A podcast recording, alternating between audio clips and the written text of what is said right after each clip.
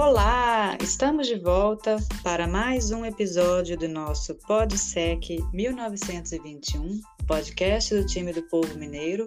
E hoje vamos falar sobre o jogo da 14ª rodada do Campeonato Brasileiro, um jogo que foi atrasado entre Ituano e Cruzeiro. Resultado final de 2 a 1, mas o VAR roubou um gol, então 1 a 1. e eu fiquei revoltada e estou até agora. Seja bem-vindo, Juan. Valeu, Ju, valeu. As partes também, né? Não dá pra gente conseguir ganhar todos os jogos, né? Mas também não precisa ser dessa forma, né? Não, não fa... gente, isso não pode fazer parte. Um roubo desse não pode fazer parte. Não, Se jogar... roubo, né? ok, eu, né? Acontece. Agora, mas a gente faz parte falar... é, os, é o resultado que eu falo, né? O resultado de não conseguir ganhar todos os jogos. Né? Então, bora lá. Para esse jogo, nós tivemos o desfalque do Neto Moura, que foi suspenso com o terceiro cartão amarelo, e o Zé Ivaldo também foi poupado, acho que por uma questão de desgaste. Então, quem entrou no lugar do Zé Ivaldo é o Machado, esperava uma sequência maior para o Wagner nesse sentido, né? Mas enfim. E quem entrou no lugar do, do Neto Moura foi o Adriano. Então a partida começou com um Ituano muito recuado, marcando em bloco baixo, e o Cruzeiro com uma extrema dificuldade para conseguir furar essa retranca do Ituano. Inclusive, nós tivemos pouquíssimas chances no primeiro tempo, no início do jogo, é, até esse a, a, aberração do gol mal anulado que nós tivemos. Foi o Ituano que teve as melhores chances. E eu acho que o primeiro tempo do Cruzeiro a gente teve muito erro de passe desses que eu já venho criticando e vou continuar criticando pelo visto, porque é uma limitação que nós temos no elenco, né? Essa parte técnica. Mas nesse jogo contra o Ituano estava assim demais, eu achei nesse primeiro tempo, estava muito ruim, muito ruim. O time não acertava é, nem passe nem domínio. A gente estava tentando atacar o Ituano pelos corredores laterais, mas nem, nem isso a gente estava conseguindo, nem cruzar a bola a gente estava conseguindo fazer. E aí às vezes a gente tentava bola longa nas costas da defesa, só que era, era uma, uma solução que o Cruzeiro estava tentando achar, mas que, ao meu ver, era uma solução ruim, porque como a linha do, do Ituano estava muito baixa, essa bola longa quando o Cruzeiro tentava colocar, já estava praticamente na mão do goleiro. Além disso, também tem uma, uma, baixa ocupação de gente dentro da área, né? A gente tem tido esse, esse, problema que era uma coisa que a gente fazia muito bem no início da temporada, eu acho, né, Ju? Isso. O Juan, isso é realmente um ponto que me chama a atenção, porque o Edu, que é o nosso centroavante, às vezes ele sai muito para tentar buscar essa bola fora, então a hora que ele sai já não tem absolutamente ninguém dentro da área. Esse realmente é um problema que, que vem acontecendo, mas eu achei que o Cruzeiro teve muita dificuldade, porque como o Ituano estava muito fechado e com um bloco muito baixo, tinha muito jogador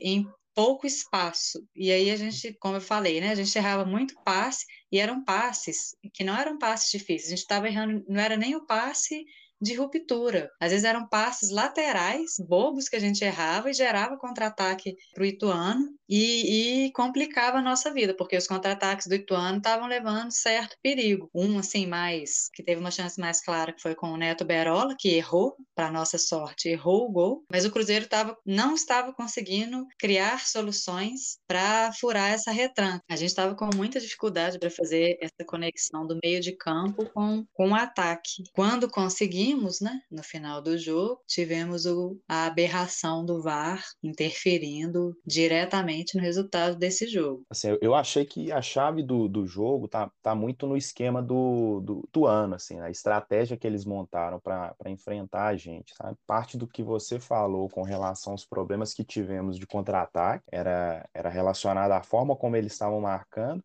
e também parte do, do, do, que a gente não conseguiu explorar também, né? Do, de como que a gente escolheu fazer os nossos encaixes ali para poder atacar o, o, time do Ituano, né? O Ituano estava marcando com uma linha de cinco, três jogadores no meia e dois no ataque. Se a gente fala assim, fica parecendo que é algo que a gente já enfrentou algumas vezes, né? Numericamente, é verdade, a gente enfrentou equipes marcando nessa composição, mas acho que eles mudaram um pouquinho os comportamentos de cada setor. Os dois jogadores mais à frente, né? O, o, o Papagaio e o Neto Berola, eles jogavam mais abertos, praticamente fazendo a marcação individual nos zagueiros laterais nossos, né? No caso, nessa partida, era o Machado e o Brock. E os três meias, eles jogavam muito próximos, eu achei eles bem compactos assim, então ficava uma linha de cinco e uma linha de três ali muito próximo, com eles balançando e protegendo a frente da área. Com isso, eu achava que os espaços, eu estava vendo na partida, estava ficando na região do meio espaço. Essa região do meio espaço é o que que a gente chama? Se a gente dividir o campo em cinco corredores, né, lateralmente, né, de uma lateral a outra, é como se a lateral, uma lateral fosse o, o número um e a outra lateral fosse o número cinco, né? O número dois e o número quatro seria esse meio espaço. Quem estava ocupando esse espaço ali geralmente era o Daniel Júnior e o Luvanor às vezes caía ali também pelo lado direito ali, né? O Daniel Júnior pelo lado esquerdo e o Luvanor pelo lado direito ali naquela região. Além disso, quem tinha liberdade para jogar no jogo era o Oliveira e eu estava achando o William Oliveira também com essa liberdade, né? Para receber a bola e fazer a armação. E eu achei que estrategicamente a gente até estava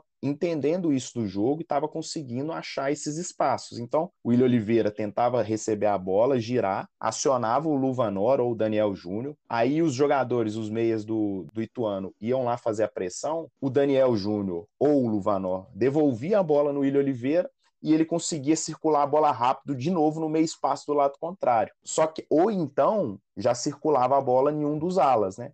Ou no, no Giovanni mais aberto, ou no Bidu mais aberto. A partir daí que eu acho que estavam os nossos problemas. Eu acho que quando o Daniel Júnior ou o Luvanor recebeu essa bola, tinha poucos jogadores fazendo movimentos de ruptura nas costas da defesa do Tuano, sabe? Ou então poucos jogadores aproximando ali, o, o Edu chegando, ou o próprio lateral do lado ali para fazer uma associação. Faltou alguma coisa, uma triangulação ali para os jogadores poderem romper essa linha de defesa do, do Ituano. A gente ficava nessa posse que, que era improdutiva, né? E aí, às vezes, insistia num cruzamento, e aí a gente esbarrava também na mal, má partida individual de alguns jogadores. Giovani não foi bem, o Bidu eu acho que não foi tão bem quanto foi na última partida, não conseguiu colocar aquela pressão que ele colocou a partir de seus cruzamentos. O Daniel Júnior, eu achei ele pouco participativo mesmo, é, e as poucas ações que teve também não foi muito efetivo. Luvanor e o Edu saindo excessivamente da área, sabe? E aí, se a gente pega as estatísticas do jogo, a gente vê um Cruzeiro que tem um domínio da posse de bola. O Neto Berola e o Papagaio que ficavam ali para impedir uma, um avanço dos nossos zagueiros laterais, né, um arraste, eles também estavam ali para um contra-ataque, né? Quando o Ituano roubava a bola, eles já davam a bola forte na beirada, no alto, para esses jogadores contra-atacar. E por pouco eles não abriram o placar no primeiro tempo ali. É, a estratégia do, do Ituano estava muito clara nesse sentido mesmo, assim, de era sempre e principalmente a bola nas costas do Machado, é onde estava o Neto Berola. E, e, você falou em relação ao nosso ataque, Juan, de, desse meio espaço. Uhum. Quando a bola entrava, aí a gente é que errava tecnicamente. Ou era um domínio com canela, ou era um passe que tinha que voltar, dava passe errado. Esse jogo eu não gostei de, de nenhuma fase nossa, nem a ofensiva, nem a defensiva. A gente cometeu muitos erros, já dissemos que é normal, a gente vai ter instabilidade, a gente tem um elenco limitado, é importante lembrar disso. Eu acho que coletivamente o Cruzeiro tem um time muito bem treinado, mas a gente vai cometer esse tipo de erro porque a gente tem uma limitação não só técnica, né? É, passa a tática também passa pelo entendimento de jogo, pela leitura de jogo, essas questões de dos espaços para ocupar, a hora de ocupar esses espaços, enfim. Né, e, e assim, eu acho que no final a gente só conseguiu fazer uma partida razoável ontem, justamente por ter um coletivo forte, né? Que a gente ainda assim conseguiu ocupar os espaços que o, o Ituano estava dando, aproveitava as vantagens ali da primeira fase e da segunda fase de construção, e também por conta da, da boa partida, talvez, que o Oliveira e o William Oliveira fizeram ali, né? Que foram os jogadores que tiveram mais liberdade. Se eles não fossem, se eles não jogassem bem ontem, aí com certeza seria uma partida é, horrível nossa, assim, né? Que eram os jogadores que estavam tendo essa liberdade para criar e estavam criando as jogadas ali, iniciando ela. Mas aí, na hora de chegar no último terço, a gente esbarrava nesses problemas que, que a gente falou, né? Até para exemplificar uma situação, a bola, talvez a bola mais perigosa que a gente teve antes do gol mal anulado, foi uma jogada que se eu não me engano, o Adriano, ele acha o, o Daniel Júnior atacando as costas da defesa pelo lado esquerdo, o Daniel Júnior entra na área, faz um movimento, faz um, um, um cruzamento barra finalização para o segundo pau e não tem ninguém dentro da área. Aí se você pega no, no, no, no início da jogada, o Luvanor está fora da área ali naquele meio espaço, o Edu está fazendo um movimento também para vir é, receber no pé de pivô, e aí a gente não tem ninguém chegando, né? Que é algo que a gente já falou, né? Essa formação do Cruzeiro nos deu muita segurança, nos deu muita, tem nos dado muita qualidade assim para jogar, feito bons jogos, mas uma da, das características que a gente até trazia como modelo de jogo do Pesolano naquele 4-3-3 dele, que era o pisar na área muito forte que o time tinha, a gente perdeu isso, eu acho, sabe? E, e, é algo que eu acho que o Cruzeiro e o Pesolano eles têm que conseguir corrigir para melhorar, para ser a evolução dessa, dessa, desse esquema dele de jogo, sabe?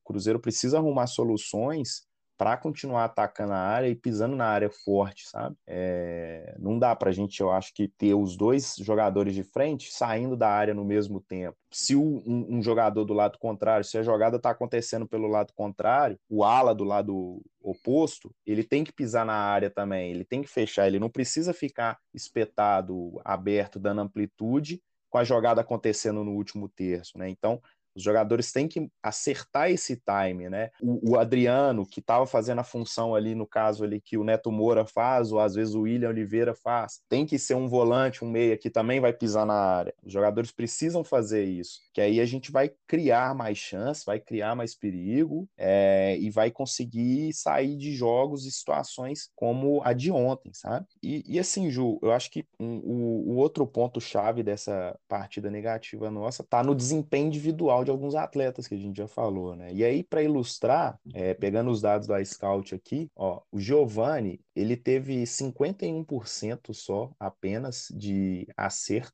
das ações dele na partida. O Adriano teve 67%, o Bidu 64% e o Daniel Júnior teve 49%. Além de ter 49%, ele teve apenas 43 ações, assim, né? É um número muito baixo, né? Comparado com os outros atletas atletas do, do time. Então, eu acho que isso, isso é um ponto que, que, que mostra o, o porquê que a gente não conseguiu criar muitas chances, como a gente fez na, na, na outra partida, por exemplo, contra o, o, o Vila Nova, o Sport, as últimas duas partidas mais recentes. E aí, no final do primeiro tempo, onde a gente teve esse tanto de dificuldades que citamos, o Cruzeiro consegue fazer seu gol. Foi uma jogada bem construída, e aí pela esquerda, fizemos o cruzamento e o Edu é, fez o gol. Bandeira marcou impedimento, o lance, obviamente, seria checado pelo VAR. E aí vem a aberração da linha. É difícil até comentar, gente, porque a linha ela ela tá no pé de trás do jogador do Ituano, assim, ela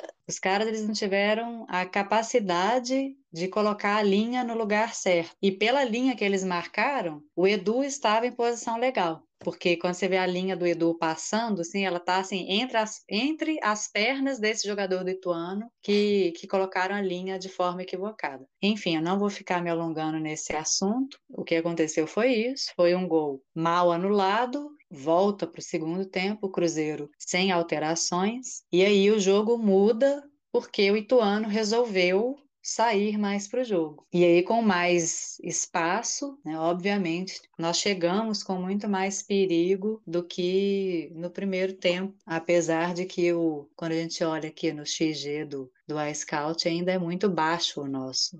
Do Ituano foi maior o jogo inteiro. Então, ali com nove minutos do segundo tempo, o Cruzeiro conseguiu abrir o placar uma jogada com o Luvanor, imagino que ele ia cruzar, né? Pelo menos sou eu que aparentou a ação técnica dele ali, mas a gente conta com um desvio no jogador do Ituano e a bola entra e o que seria 2 a 0, não fosse a estrondosa bizarrice do VAR.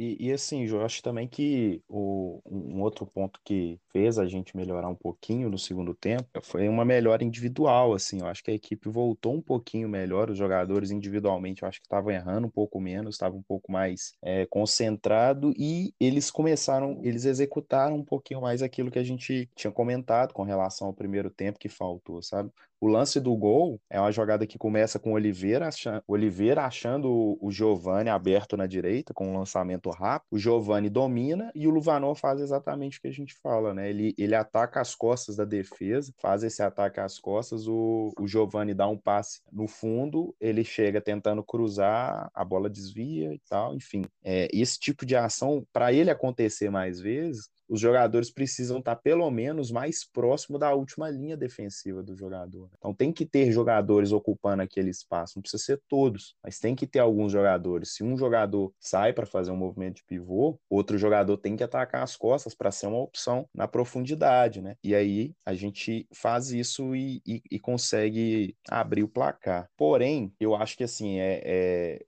se ofensivamente no segundo tempo a gente melhorou, acho que defensivamente para os nossos padrões, por mais que não seja uma partida que a gente tenha tomado várias finalizações, é, mas acho que para o padrão que vem sendo o Cruzeiro defensivamente, a gente não fez uma boa partida nenhum dos dois tempos, sabe? Pouco tempo depois teve o lance de expulsão, uma jogada é, de bola nas costas, o Giovani fica parado, o jogador recebe a bola atacando as costas dele, ele ele está completamente desligado no momento, né? O jogador recebe, domina, já ia fazer um golaço por cima do, do, do Rafael, só que aí o Oliveira tira a bola de bicicleta num contra-ataque, a gente acha o Daniel Júnior e o jogador do Ituano faz a falta nele na entrada da área, e com isso é expulso. A gente ficou com um jogador a mais, quase o segundo tempo todo, né? Talvez uns 30 minutos do segundo tempo ali, 25 minutos do segundo tempo, a gente ficou com um jogador a mais. É, o Ituano fez uma alteraçãozinha ali, passou a jogar com duas linhas de quatro. Eu acredito que para ter mais gente também, além de ajudar na defesa, né, mas ter mais pessoas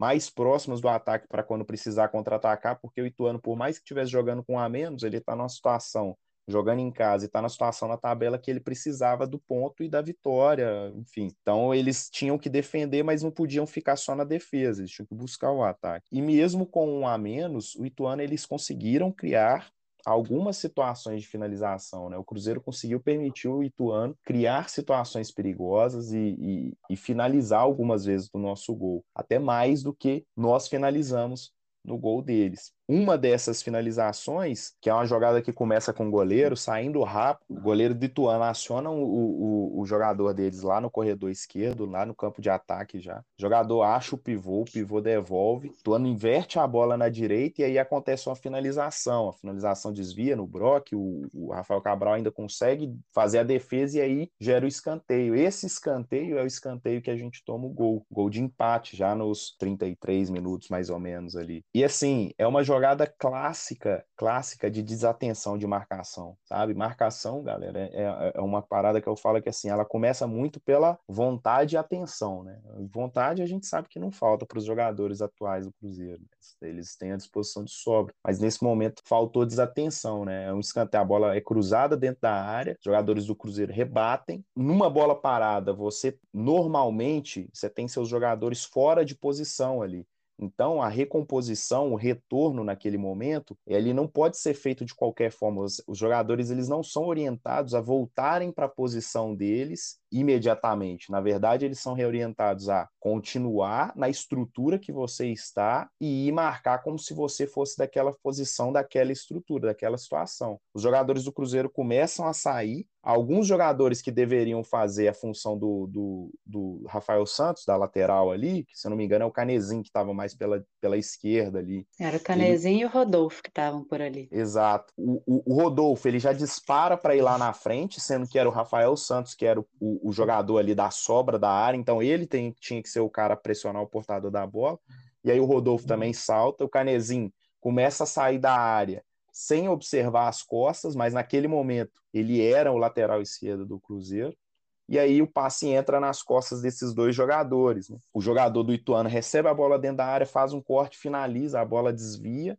Talvez se não desviasse ali, ela ia na direção do gol e aí o Rafael Cabral pudesse fazer a defesa, né? Mas aí com o desvio, ela vai no segundo pau. E aí o jogador do Ituano completa para o gol livre, né? Todos os jogadores do Cruzeiro, depois que o, que o jogador do Ituano cortou para dentro, todos eles foram para dentro do gol, protegeu o gol, né? Que é uma outra parada que, que a gente fala que não, não deve ser feito, né? A gente tem que observar a região da área ali e, e o gol a gente deixa confia pro goleiro, né? É, o lance ele foi ridículo em vários níveis, porque essa saída do, do Canezinho, do Rodolfo, uma falta de atenção, né, Juan? Assim, a bola sobrou para o Ituano e, e os caras ainda estão fazendo, os caras do Cruzeiro, né, no caso, e os caras estão fazendo movimento saindo e as costas. Foi muito bizarro esse gol também. E aí, quando a gente é, toma esse gol de empate, ainda tivemos chances claras com o Canezinho, o Vitor Leque, mas aí,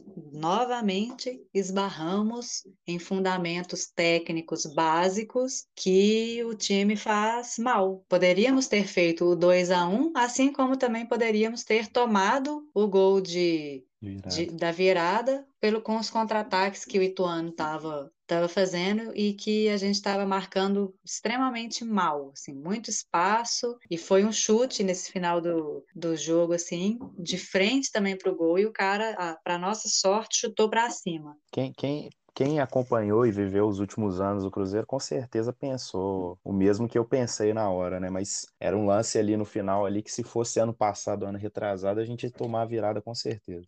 Com certeza. e, e, assim, Jô, acho que mesmo com um a mais, a gente não foi bem comparado com outras partidas que a gente fez, né? O XG nosso foi 0.44 no total. Na primeira parte foi 0.07 na segunda parte 0.37. O XG do Ituano foi 2.12, sendo na primeira 1.04 e na segunda 1.08. Até no segundo tempo, com um a mais, a menos, o Ituano teve um XG melhor que o nosso, né? E aí, assim, reforçando o que é o XG, é a expectativa de gol, probabilidade daquela equipe fazer um gol naquela partida, né? Um dado estatístico. Além disso, em termos brutos, o Ituano finalizou 13 bolas, cinco dessas bolas no gol. Nós finalizamos 11 bolas e uma dessas bolas no gol. Então, assim, foi realmente uma partida muito ruim ofensivamente. Defensivamente, o número de finalizações que a gente tomou para uma equipe até com um a menos em parte do jogo mostra isso. Pensando por esse lado, que era um jogo que era uma rodada atrasada, fora de casa, querendo ou não, a gente ainda pontuou.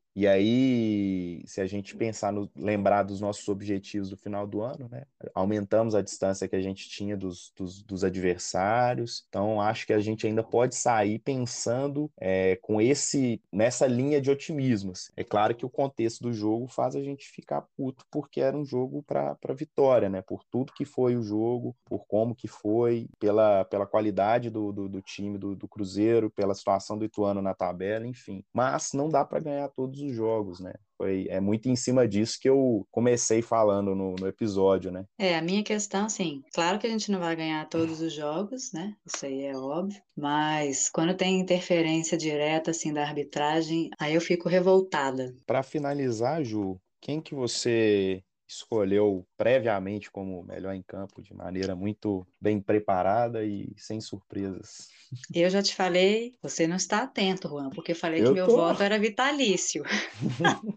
meu voto era vitalício de William Oliveira e Neto Moura. Ontem o Neto Moura não jogou. Mesmo que nesse jogo eu não acho que ninguém fez uma grande partida, vou continuar com meu voto vitalício no William Oliveira. É, esse, esse voto vitalício aí, não sei não, viu? Isso aí eu acho que eu vou, vou proibir isso aí, a gente tá fugindo da, da raia, da pressão, brincadeira. Mas assim, eu, a, a, partida de ontem também, eu, eu voto no William Oliveira, acho que pode ser, às vezes, né, um pouco coerente, tiveram outros jogos que ele jogou muito mais que ontem, né? Mas acho que para o nível que foi que foi apresentado do, do, de outros atletas ali, né?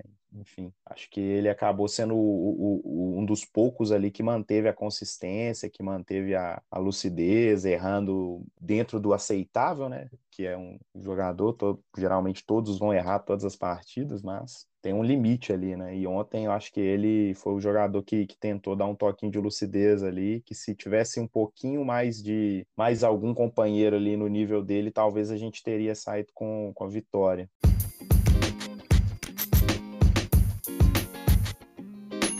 Chegamos ao fim de mais um episódio do nosso podcast.